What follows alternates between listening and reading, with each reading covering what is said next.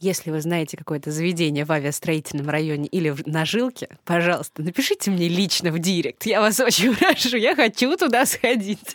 Дорогая, если у тебя есть лишние 6-8 миллионов, с которыми ты готова безболезненно расстаться, вперед! Привет! Это подкаст «Кунжут и пряник». Меня зовут Яна Айдарова, я бартендер и автор подкаста «Ты ж бармен». Привет! Я Игуль Сабирова, редактор рубрики «Еда на НД». Здесь мы разговариваем о еде, напитках и о людях по обе стороны барной стойки. А еще спорим о вкусах в том числе. В этом выпуске мы поговорим о барах, ресторанах, кафе и кондитерских, которые находятся вдалеке от центра в спальных районах. Попытаемся разобраться, что движет рестораторами, которые открывают заведения не в центре города. Что нужно сделать, чтобы обрасти своей аудиторией в спальнике. И где можно поесть и выпить в Новосавиновском, Московском, Кировском, Приволжском и Советском районах. Ян, ну давай, колись человек, который всю жизнь прожил в Вахитовском районе. В каком а, ресторане или баре за пределами Вахитовского района ты была за последний год? Давай начнем с того, что я прожила достаточно времени в Вахитовском районе, но жизнь меня помотала по разным районам. Я была, я жила в разных частях города. Неужели закинула даже на жилку? При всем уважении к жителям этого, этого микрорайона, да, но нет, там меня, там я не была, но зато я жила в авиастроительном районе. Класс, а в каком месте? Но это недалеко от метро было, и я тогда поняла, что ходить э, некуда, кроме как домой, и причем очень быстро. И вопрос не совсем корректен, Айгуль, потому что в этом году мы вообще мало куда ходили очень долгое время, поэтому это не считается, не считается. Но есть одно место, которое прям в сердечке надолго, мне кажется. Это Hot Pho, которое расположено на территории фудкортов двух торговых центров. Это в Тандеме и в Паркхаусе. Обожаю Cơm xào hải sản там отличный. Мы берем его на двоих и просто наедаемся до отвала, и потом еще минут 15 не двигаемся.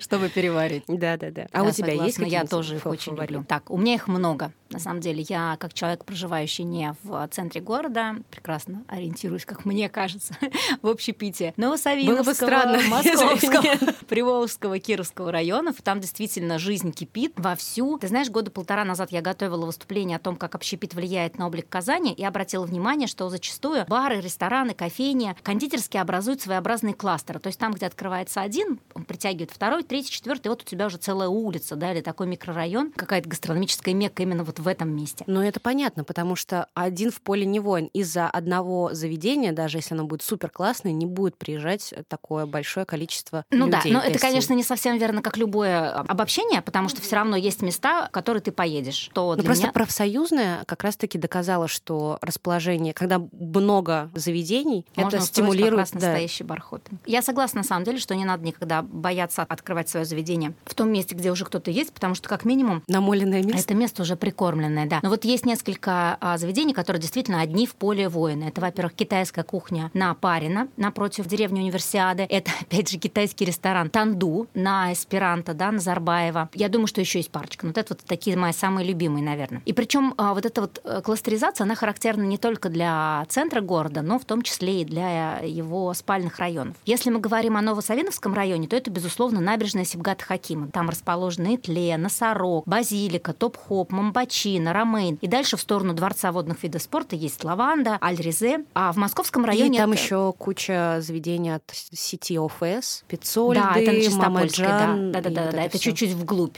Все верно. Но сейчас там уже не Мамаджан и Рашпер, а Трукост, который называется Food Story, если я не ошибаюсь. А в московском районе это кластер торгового центра «Тандем», напротив практически по декабристов, а начало ему положила кофейня «Нефть» которая открылась в отдельно стоящем павильоне, когда там вообще еще ничего не было, и совершенно ну, слушай, было нет, непонятно. Там был э, Луна ресторан. Это немножко другая. Ну, ну рядом, рядом, ну, слушай, ну, Луна для меня всегда это была кальянная совершенно история, которая, знаешь, извини меня, где спешлти кофе и где кальян. Ну, то есть аудитория, она не пересекается вот, даже вот на 50%. Мы и поняли твое истинное отношение к любителям кальяна.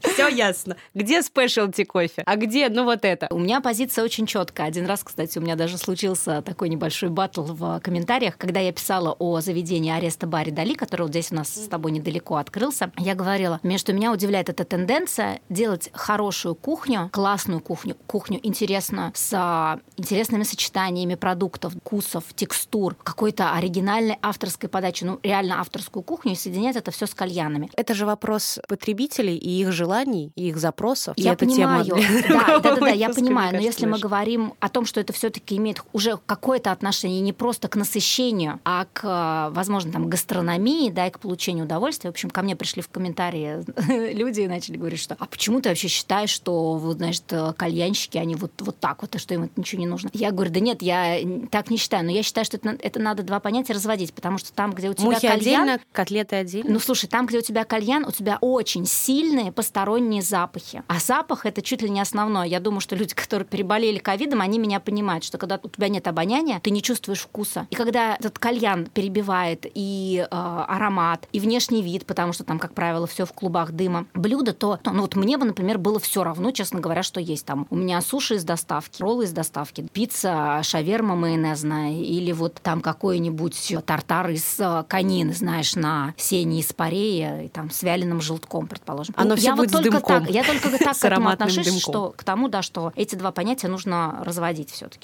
А тем более, когда мы говорим о кофе, для которого нужны чистые незабитые рецепторы. Ну, в общем, если ты все-таки ценишь кофе, а не пьешь там пережаренное, да, итальянское зерно какое-то. Так вот, к разговору вот об этом кластере, да, там, где открылась нефть, совершенно отдельно стоящем павильоне. И тогда это только было начало, вспомни вот этой вот Третьей волны. третьей волны, да, революции тре- третьей кофейной волны. И, конечно, все удивлялись, как ребята вообще так сделали. Но а что произошло в итоге? Чуть позже там открылся лаваш и мясо. Недавно там открылся Скуратов, четвертую или пятую кофейню открыл. Потом переехал Газон, даже открылся Вкусвилл. И буквально пару недель назад, или, может быть, даже дней, в соседнем помещении с нефтью открылся КГБ Burgers. Представляешь? Я видела, да. Я подумала, причем они как-то по-другому э, сделали нейминг. Ну, как-то отличается от того, что есть у ребят на пересечении Адель Кутуэ и Красной Красной, позиции. позиции. Я сначала подумала, ничего себе, кто-то взял и так нагло стырил идею, концепцию. Там КГ бургерная. Я подумала, ну, наверное, КГБ и КГБ бургерная это немножко все равно разные вещи. Думаю, ну, вообще, стыд Слушай,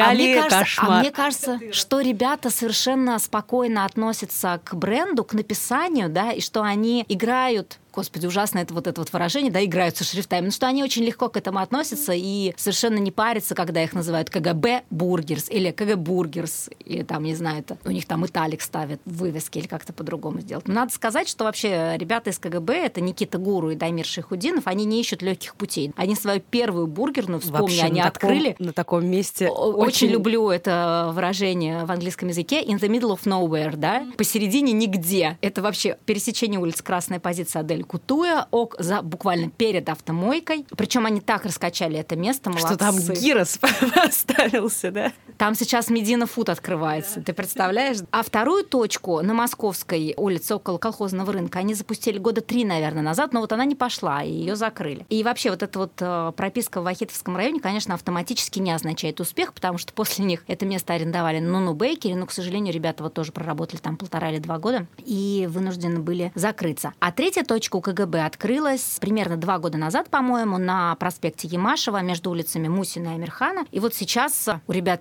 четвертое по счету и третье по тому, что это живо, да, место, и снова не в самом центре. Но вернемся к набережной Сибгата Хакима, которая тянется от чаши до Татнефть-арены. На этой горизонтали расположены и Итле, и Top Hop, Базилика, Beer Point, Мамбачина, Эклер, Ромейн, Anatolian Grill, True Cost, винный ресторан Носорог, True Cost ресторана Тема. Однако далеко не все концепции там приживаются. Не смог, например, удержать своих позиций Double B в свое время и Тори-Тори-Тори в ЖК Магеллан. Съехали также многочисленные бургерные, которые открывались в том же доме, что и Итле. И недавно, к сожалению, закрылся третий филиал вьетнамского кафе Чо. О причинах его закрытия изначальном выборе места и взлетах и падениях Чо нам расскажет его совладелица Полина Михайлова. Ну, короче, у нас была идея такая, что мы хотели, чтобы все, по сути, районы Казани были mm-hmm. закрыты чешкой. Во-первых, это было супер удобно по доставке. У нас доставка была только Яндексом, мы не могли осуществлять доставку куда-то, потому что не было на квартале чешки, и нам хотелось, чтобы на квартале тоже была доставка. Это раз. И во-вторых, как бы нам казалось, что, ну, в принципе, как бы район тот, где мы открылись, супер классный, перспективный. Прям, ну, не так, чтобы огромное разнообразие, куда можно сходить. И еще как бы у нас была идея, что мы хотели третий формат, то есть у нас была типа такая забегаловка по большому счету, фудкорт, и мы хотели формат более ресторанный, потому что, например, на Жуковского уходит очень много обедать белых воротничков в обед, но так как там открытая кухня, там действительно это не всегда бывает комфортно, потому что понятно, что как бы невозможно там какую вытяжку не сделал mm-hmm.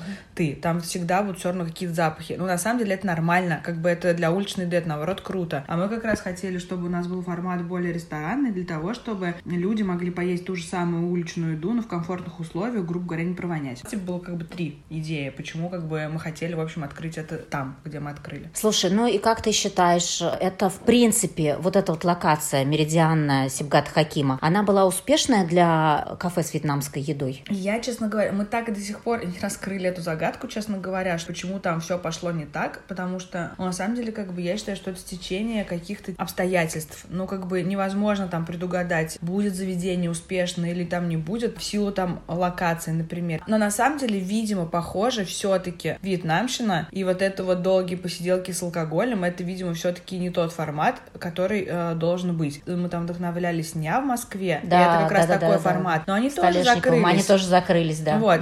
Поэтому все-таки, видимо, это как бы не тот немножко... Сочетание. Не то сочетание, все-таки какое должно быть там на посиделке, на вечернее. Поэтому, как бы, естественно, там в обед как бы были люди на Меридианной, но вечером там было людей мало. Плюс, на самом деле, ну, несмотря на то, что локация странная, не центр, аренда там очень дорогая. Там аренда дороже, чем у нас на Жуковского получается. Но при этом изначально как бы я думала, что они рассчитывали на то, что у них эти все помещения, а они, почему как бы они задают их так задорого, потому что они там, например, мы так предполагали, что они подготовлены для общепита. Mm-hmm. Это вообще не так. Там вообще супер проблема с вентиляцией, супер проблема с кондиционированием, супер проблема с электрикой. То есть там столько геморроя, который вообще как бы еще вот за эти деньги, это вообще ну просто бред. Ну как бы mm-hmm. так не должно быть. Mm-hmm. По большому счету эти помещения нифига не для общепита, они для офисов. То есть они изначально, видимо, строились не под общепит. Угу, да. Там, конечно, везет чувакам, у которых есть свои веранды. Но там как бы случилось так, что там у первых людей, которые открыли свои заведения, им удалось согласовать веранды, но угу. следующие веранды всем запретили, веранды больше нельзя. Ну, то есть как бы это, ну, там, ТСЖ, жители и так далее. Были против. Да-да-да-да. То угу, есть с этим уже тоже ничего не сделать. Слушай, ну в какой-то момент же ученый Меридианы переживал успех, это в какой-то момент же оно стало супер востребовано, я так понимаю, как раз во время самоизоляции. То классно, что на самом деле нас от ученый Меридианы во время изоляции реально спасло. Потому что оттуда мы, собственно говоря, начали осуществлять всю доставку, плюс во время самоизоляции открыли свою доставку. То есть как бы если у нас этого помещения бы не было на момент самоизоляции, мы, наверное, бы делали бы то же самое с Жуковского, но это было бы в разы нам сложнее uh-huh. сделать делать. Uh-huh. Ну и поэтому, как бы, на самом деле, вот у нас доставка очень была популярна во время самоизоляции. Она прям вообще как супер качала. Uh-huh. И, как бы, ну, это клево, что в тот момент была меридианной, потому что нам она, как бы, помогла в этом uh-huh. очень сильно, она спасла. Но на самом деле, как можно, конечно, страдать по этому поводу бесконечно, но на самом деле лучше в какой-то момент взять, остановиться, остановиться да, принять да, решение, да. что все. На самом деле, нам безумно всем жалко это место закрывать, потому что, как бы, туда столько любви. вложено любви, сил. Там обои сделаны специально специально для этого места. Но как бы иногда надо просто отпустить. Это просто чешка начала другие чешки тянуть, ну как бы на дно. И чтобы другие как бы дети все-таки как-то жили и развивались, Конечно. просто с этой нужно было в какой-то момент заканчивать. Да.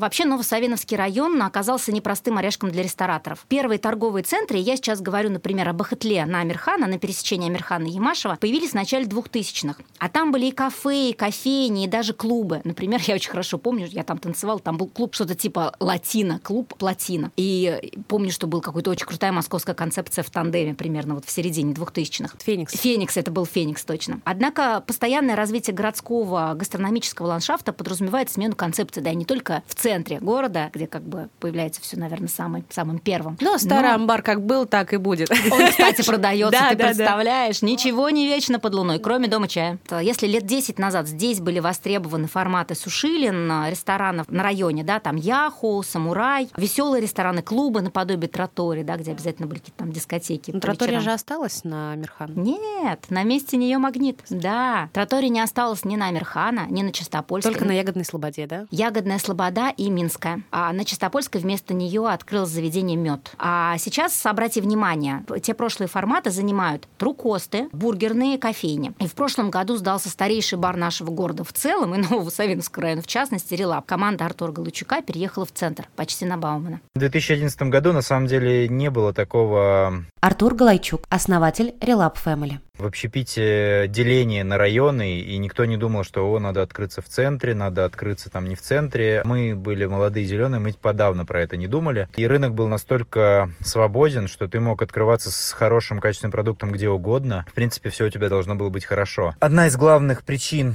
по которой мы выбрали это помещение, это помещение было до нас тоже несколько раз там под общепит сделано. Поэтому там была часть коммуникации, всякие вентиляции, вода и все прочее. Правда, мы это потом все равно доделывали но мы взяли именно потому, что оно было практически готово, и мы могли там максимально быстро сделать ремонт. И, конечно же, мы не думали ни о каком локации, что это может не пойти, что это спальник или еще что-то. Вообще об этом не думали. И сейчас, конечно же, бы я совсем по-другому подходил к выбору помещений. Для коктейльного бара в то время хорошего, правильного, с классной командой, с классной философией, культурой, вообще было без разницы, где открыться. Абсолютно. И на Чистопольской я не могу сказать, что у нас были там исключительно интеллигентные гости. Мы работали абсолютно с разной аудиторией, и даже аудиторию, которая, в принципе, не ходила в коктейльные бары, мы умудрялись каким-то образом приучать к правильной культуре выпивать и коктейли в том числе. Поэтому, ну, это точно была успешная локация, потому что мы там прожили 8 лет, но я не могу сказать, что если бы открылся кто-то другой, они бы также прожили 8 лет. Мы, мы сделали, по сути, эту локацию, а не наоборот.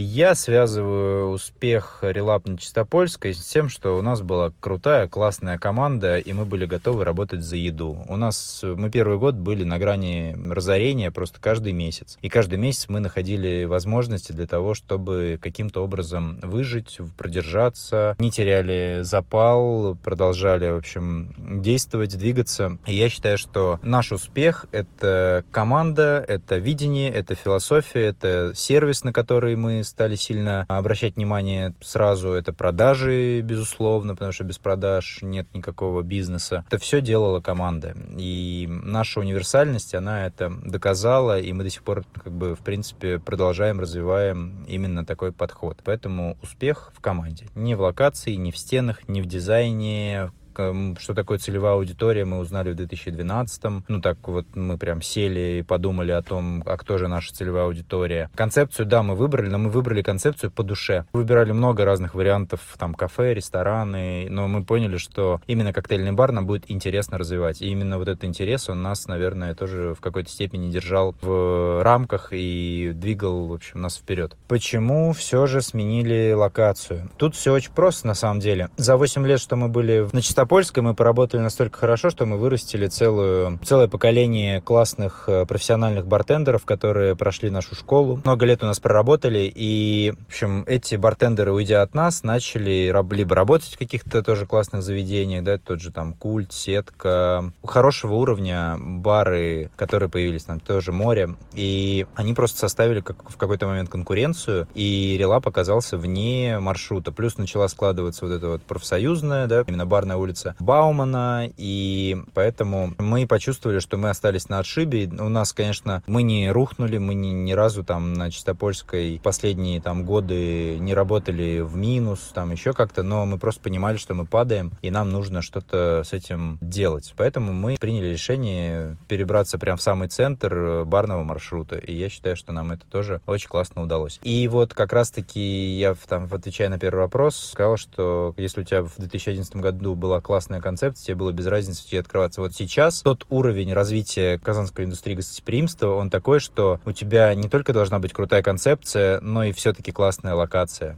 Потому что коктейльный бар, да, уже есть несколько команд, которые могут сделать классный коктейльный бар. Ресторан, не знаю, там сыроварня, есть несколько рестораторов, которые умеют это делать. Не знаю, там японская кухня, есть несколько рестораторов, которые это умеют делать. И когда уровень э, продукта плюс-минус одинаковый, там в нюансах только отличается, тогда уже вступают в силу другие факторы, и локация в том числе. Вот поэтому сегодня, конечно, и локация, и дизайн, они имеют очень важное значение. В 2011 году локация и дизайн для нас вообще не имели никакого значения. Мы могли отрыться где угодно и всех порвать. Как ты думаешь, есть ли вообще смысл открывать на райончике что-то не трукост, не бургерную и не пиццерию? Ну, то есть, есть ли смысл открывать какую-то авторскую интересную кухню на районе, или все таки месторасположение диктует свои условия и свои ты знаешь, за- запросы? Я считаю, что это не взаимоисключающие предположения, что есть смысл и открывать авторскую кухню на районе, а есть смысл открывать что-то довольно простого формата, те же самые пивнушки. Мне безумно симпатично два формата, которые сейчас есть, например, в ЖК Арт-Сити, и, как оказалось, не все люди, которые там живут, вот в ближайшем районе, в ближайших полутора километрах, знают об этом. Это кафе «Кондитерская лаванда» и пивнушка Five Green Bottles. Пивнушка. Ты А, говоришь пивнушка. Адель Зарипов, который открыл, собственно, Five Green Bottles год назад, или там вот недавно исполнилось год этому заведению, рассказывал о том, что он э, вдохновлялся такими заведениями, как Бирпоинт. Но Бирпоинт, как правило, либо в центре, их два, либо на квартале, опять же, на той же Сибгата Хакима, да, ну, там соответствующий жилой комплекс, это берег, и там понятная аудитория. И он хотел сделать что-то такое же. Вот я сейчас, когда туда прихожу, я прям вижу абсолютное попадание в свою аудиторию, в место и в маркетинг. Ну, во-первых, сам жилой комплекс э, очень красивый, очень современный. Адель Зарипов, основатель Five Green Bottles. На мой взгляд, у него очень хорошее расположение. Во-вторых, ну, ни для кого не секрет, что в Советском районе очень давно не было прям хорошего полноценного бара, где можно было провести вечер с друзьями. Поэтому и пришла мысль открыть бар именно в этой локации. Я вполне доволен выбором места. Э, И знаешь, вот картинка бара, которая когда-то была в голове, она была полностью реализована. И на сегодняшний день мы собрали очень хорошую аудиторию гостей, и в том числе из них много постоянников. Концепция заведения изначально была четко определена. Это качественное импортное пиво и хорошая полноценная кухня. Мы ее строго придерживались и не прогадали, я думаю. В целом, конечно же, то, чем сейчас является этот бар, это результат ежедневной работы, ежедневного труда всей нашей команды. Ты знаешь, мне еще кажется, что из таких пивных интересных на районе еще очень сильно отличается варка. Она, по сути, на отшибе одна такая, одинокая, одинокая варка в московском районе. На декабристов 100. Не особо туда ты поедешь, но там хорошо, туда ходит э, свой пул гостей, им там очень нравится, и она тоже такая очень душевная. Приятное место. Хорошо, давай заканчивать э, с Новосавиновским районом. Как ни крути, назовем это джентрификация, да, он подвергся раньше других. И дома с дорогой недвижимостью здесь появились раньше, чем в других спальниках города. И, соответственно, эту недвижимость покупали люди, которые готовы платить за еду вне дома и вообще любят выходить куда-то, да, чтобы поесть, поужинать или пообедать. А если посмотреть на Кировский район, то новое жилье, а, соответственно, и новая кровь, жильцы в этом районе, стали появляться буквально лет 5-7 назад. Поэтому пока он выглядит совершенно необжитым своими точками общепита.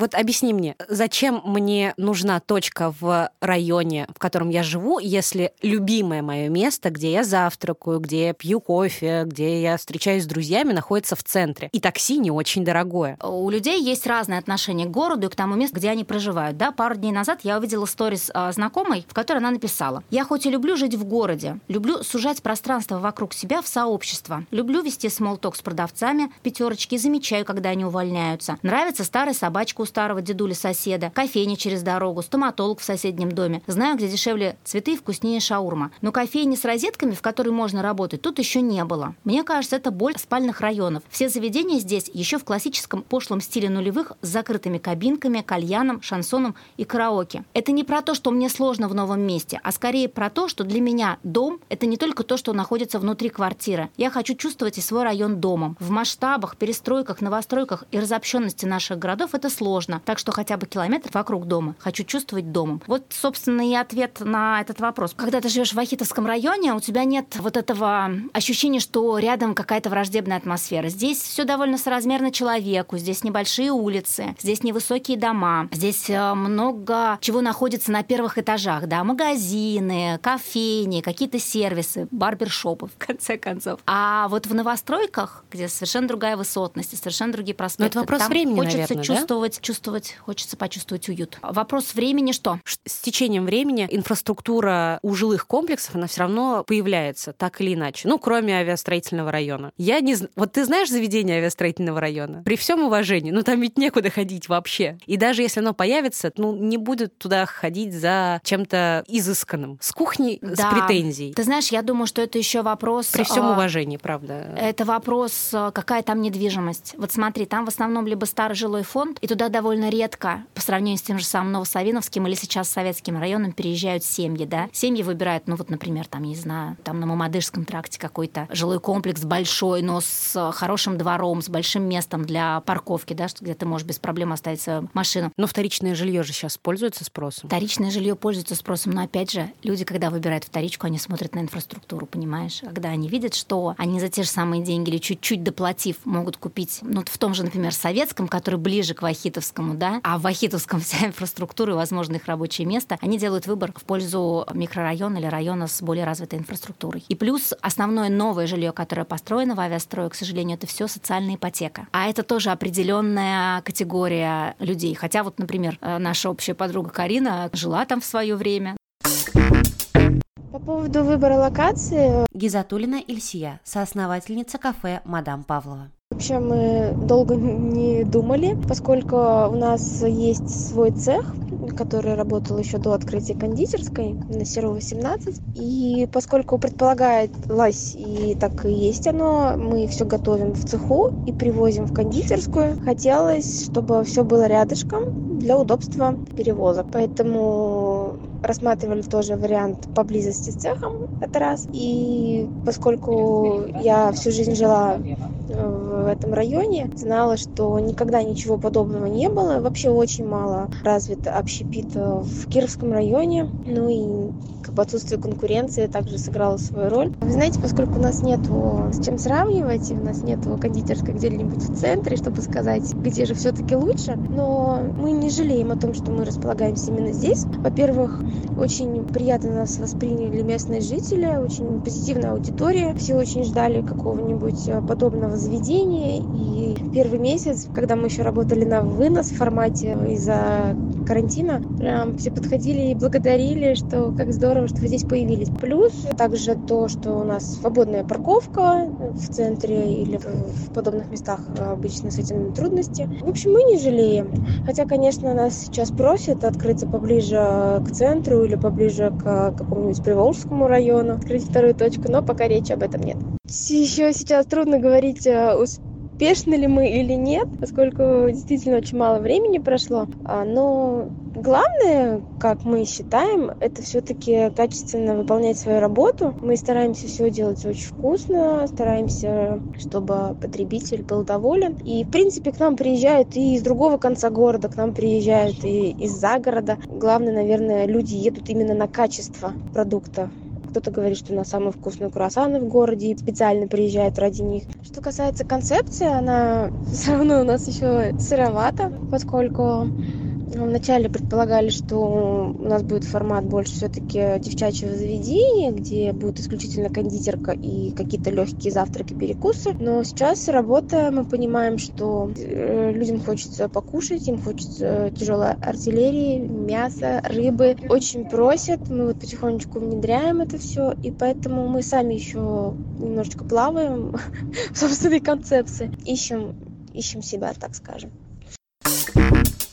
Подытожим. Должен ли ты, например, поощрять и платить звонкой монетой заведению, которое открылось, например, в твоем районе, или ты все-таки должен ходить туда, куда тебе нравится? Слушай, я считаю, что ты, во-первых, можешь делать все, что тебе угодно, но я со своей точки зрения скажу следующее. Когда что-то открывается новое на районе, я обязательно туда схожу и посмотрю. Если мне понравится меню, если мне понравится сервис, если мне понравится атмосфера, я буду туда ходить. Вот в свое время, лет, наверное, 7 назад, я вообще, не что же сумняшься, ходила в ту же самую троторию на Амирхана, потому что мне там все устраивало. Там была пицца для моего ребенка, и там было, ну, такое приятное обслуживание, там были адекватные цены. Видимо, через какое-то время поддержка этому заведению закончилась. Видишь, возможно, изжила себя, да, как вот как раз все эти кафе с кальянами, с кабинками, с громкой музыкой там по пятницам и субботам. Сейчас, предположим, на проспекте Ямаша, но чуть-чуть в другом месте открылось там, во-первых, Гивико есть, отличный э, ресторан грузинской кухни, и по этой же горизонтали, э, чуть ближе к бассейну Арксинтес, э, ресторан Кузен. Мы, по-моему, о нем говорили да, да, с тобой да. в прошлом выпуске. И я в него пришла, обалдела от того, как можно, оказывается, сделать. Вы знаешь, вот из разряда, что так можно было. Ребята сделали очень классное, симпатичное место с хорошей авторской кухней, в отличном исполнении, с хорошей коктейльной картой, с отличным сервисом. И это место, в которое я буду приезжать из другого района, когда мне захочется, например, там разбавить New Kitchen, Артель, а, там еще что-то, да, какие-то заведения. Потому что я знаю, что я там точно не разочаруюсь. Это место, куда можно пойти и с друзьями, и с родителями, и в том числе с ребенком. Если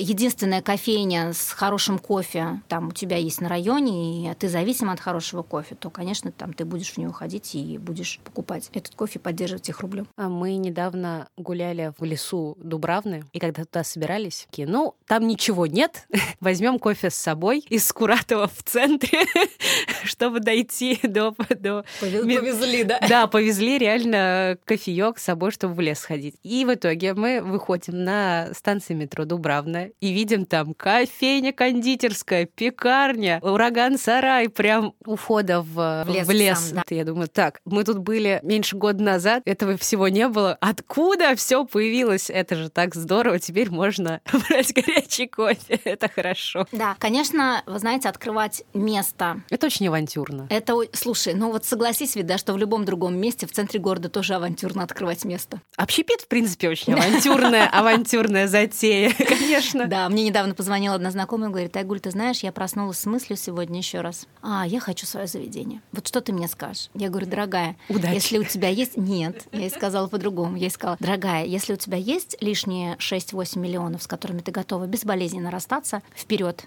если нет, не иди туда, пожалуйста. Если у вас много денег, много свободного времени и еще не убита нервная система и есть лишний вес, то приходите в общепит. Вы потратите и похудеете заодно на нервиках. Почему бы и да. На этой, на этой оптимистичной ноте мы заканчиваем выпуск подкаста «Кунжут и пряник». Спасибо вам большое, что дослушали его до конца. Ставьте нам, пожалуйста, оценки, пишите комментарии, потому что мы хотим становиться только лучше. Если вы хотите стать героем выпуска или у вас есть интересные темы, которые вы хотите нам предложить, пишите, пожалуйста, на электронную почту еда собака inde.io с пометкой «Подкаст». С вами была Айгуль Сабирова. Я Найдарова. Обнимаем вас, целуем крепко и до новых встреч. До новых встреч через неделю. Пока-пока.